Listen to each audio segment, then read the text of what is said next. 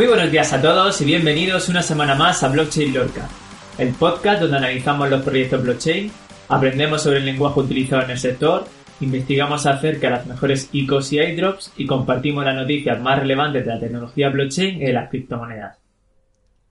Como primera noticia del día de hoy para todos nuestros oyentes es que el podcast pues poco a poco ha, ido creciendo y hemos tomado la decisión de ir haciendo cambios para ofrecer cada vez un contenido más estructurado y adaptado a, todos los perfiles. Como siempre decimos, si tenéis alguna sugerencia para nosotros o queréis contactarnos por alguna razón, podéis escribirnos en info.blockchainlorca.es y estaremos encantados de escucharos. Las secciones del podcast no van a sufrir modificaciones, pero vamos a intentar tener invitados en las secciones de forma más frecuente. Al mismo tiempo que algunos especiales un poquito más largos, ¿no? Que nos aporten pues conocimiento de más calidad. Y con todo esto vamos a dar comienzo a la sección de hoy de Aprendiendo el lenguaje blockchain.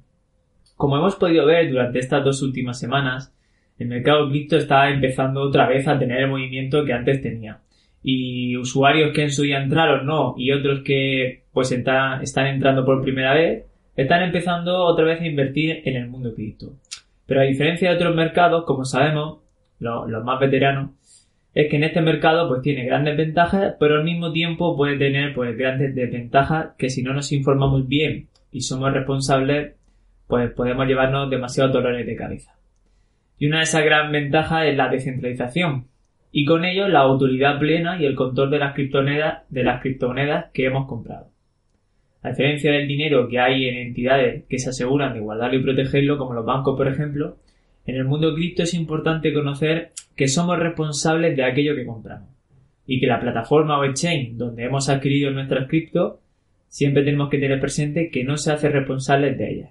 Sabemos muchos casos que ha habido diferentes hackeos en diferentes exchanges y los usuarios pues algunas veces tienen la suerte de que vuelven a abrir el permiso para que puedan sacarlo, pero otras veces si, si las han perdido el exchange no se hace responsable de esas criptomonedas. Es por ello que es muy importante, como vemos, que si vamos a estar realizando, que si no vamos a estar realizando operaciones de trading, saquemos nuestra cripto a una wallet o a un monedero frío. Pero ojo con esto, que aquí también empieza la responsabilidad aún mayor, ya que una vez que tenemos sacadas nuestras criptomonedas del exchange y las hemos guardado en una wallet, ahora pues tendremos que ser responsables de no perder nuestras claves privadas. Seguramente todos hemos escuchado infinidad de casos en los cuales, ya sea por falta de conocimiento o imprudencia, pues conocidos nuestros o de otras personas han perdido sus claves privadas. Y con ello, pues quiere decir que, aunque parezca muy injusto, nadie más tiene esa clave privada y nadie más va a poder volver a tener acceso a esa dirección del wallet. Por lo tanto, podríamos decir que esas criptomonedas se han quemado. De ahí es donde partimos en el podcast de esta semana, para tener el conocimiento de qué es una clave pública y qué es una clave privada. Si entendemos estos pequeños matices antes de entrar en cualquier inversión en cripto, seguro que nos vamos a ahorrar, como he dicho antes, grandes dolores de cabeza. Pero para empezar a explicar qué son las claves, antes es importante conocer un poco en qué consiste la criptografía. Y para estos ejemplos me voy a basar como referencia en la explicación que da Jorge Zanoletti en su libro Blockchain para todos los públicos. Si queréis leerlo, la verdad es que es un libro que recomiendo bastante para las personas que están empezando. Por lo tanto, vamos a indagar un poco en dos clases de criptografías que nos podemos encontrar. Una de ellas va a ser la simétrica y otra va a ser la asimétrica.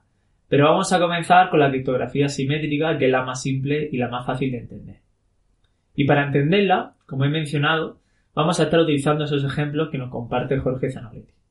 Por lo tanto, vamos a trasladarnos a la escuela cuando éramos tan inteligentes, ¿no? De crear nuestros propios códigos de comunicación secreta que utilizamos para poder intercambiarnos notas sin que otras personas pudieran conocer el mensaje, ¿no? Como la chica que nos gustaba o nuestros profesores. Esta situación generaba que nosotros tuviéramos la capacidad de crear una clave secreta que usábamos como referencia para cada letra del abecedario y ambos participantes, en este caso vamos a poner el ejemplo de mi amigo Pedro y yo, conocíamos esa clave. Por lo tanto, ambos podríamos utilizarla para compartir esa información ¿no? que queríamos que fuera secreta sin que el profesor en este caso pudiera interpretarlo. Si nuestra nota caía en manos de él, él simplemente iba a ver una serie de código, algoritmos, números que él no iba a saber interpretar para poder descifrar nuestro mensaje en este caso. Y en esto consiste la criptografía simétrica. Se emplea la misma clave para cifrar que para descifrar los mensajes. Es un sistema sencillo, pero dependiendo de la clave que se emplea no es del todo seguro, ya que si en este caso la clave hubiera caído en las manos de nuestro profesor, el papelito donde teníamos puesto el algoritmo numeración para resolver ese mensaje, pues nuestros mensajes pues podrían ser resueltos perfectamente o incluso otras personas podrían estar escribiendo mensajes con nuestro código y haciéndose pasar por nosotros. Por ello, una vez entendido este tipo de criptografía, vamos a poder entender mejor en qué consiste la criptografía simétrica, que es un poquito más compleja. Pero para ello vamos a cambiar de ejemplo, que luego lo estaremos viendo, ya que en este caso, en la criptografía simétrica, los mensajes se cifran con una clave secreta determinada, como lo hacíamos en la criptografía simétrica, pero a diferencia ahora se descifrará con una clave secreta diferente para cada receptor. Eso quiere decir que tanto mi amigo Pedro como yo no vamos a tener la misma clave para resolver ese, ese mismo mensaje. Y nos preguntamos, ¿pero cómo es esto posible, no? ¿Cómo se puede cifrar un mensaje con una clave y descifrarse con una completamente diferente para cada receptor? ¿Tendría el mensaje algún sentido? ¿No? Si yo estoy escribiendo ese mensaje a, mi compañero, pero mi compañero no sabe con qué código lo resuelvo yo, ¿tiene sentido ese mensaje? Eso es lo que vamos a estar viendo. Llegados a este punto, vamos a explicar qué es una clave, una clave pública y qué es una privada. La clave pública es la clave empleada para cifrar pues, los mensajes, ¿no? Pero no hay problema en que esta clave sea conocida por las personas, ya que como hemos mencionado anteriormente, pues la clave pública no sirve, no sirve de nada si no va acompañada de la clave necesaria para descifrarla. Y por otro lado, la clave secreta es la clave que debemos mantener en secreto y que no debe saber y que no debe ser revelada a nadie ni debe saberla a nadie, ya es la clave necesaria para descifrar la clave pública que hemos generado anteriormente y si otra persona fuera conocedora de ella, pues podría resolver nuestros mensajes como hemos estado viendo. Una vez entendidos estos pequeños matices, vamos a volver a utilizar un ejemplo. Pero esta vez vamos a utilizar los buzones de nuestra casa donde recibimos nuestros correos, ¿no? Por lo tanto, para que alguien pueda enviarte una carta, pues necesitamos conocer la dirección, ¿no? De, esa casa. Y una vez que llega la carta, vamos, a también, vamos también a necesitar una llave que abra ese buzón. En este caso, yo tendría que dar mi dirección para que alguien me enviara una carta y yo tendría que tener una llave de mi buzón para poder recibirla. De esta forma, el buzón y la llave que usamos para abrirlo están conectados entre sí en el sentido de que solo podemos abrir nuestro buzón utilizando nuestra llave, ya que las demás llaves de nuestros vecinos no nos van a servir.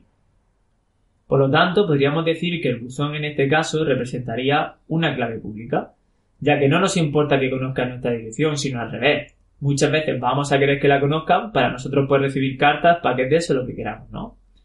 Entonces, en este sentido, nuestra clave pública es nuestra dirección de una wallet, por ejemplo, donde nosotros vamos a querer recibir nuestras criptomonedas en nuestro monedero.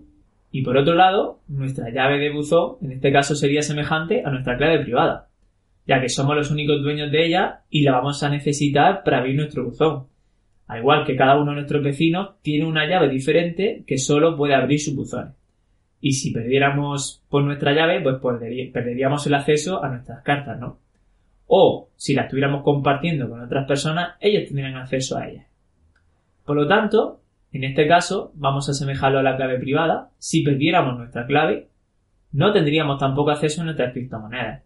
Y si la damos a conocer a otros usuarios, pues ellos podrían quitarnos lo que teníamos nosotros dentro de nuestro monedero. Una vez visto esto, volviendo al inicio del podcast, desde Blockchain Lorca animamos a todas aquellas personas que, están, que se están sumando a este maravilloso mundo a que tengan cierta responsabilidad y cierto conocimiento antes de hacer grandes movimientos en cualquier tipo de inversión. Y sobre todo recordamos que es muy, muy importante proteger nuestras claves privadas.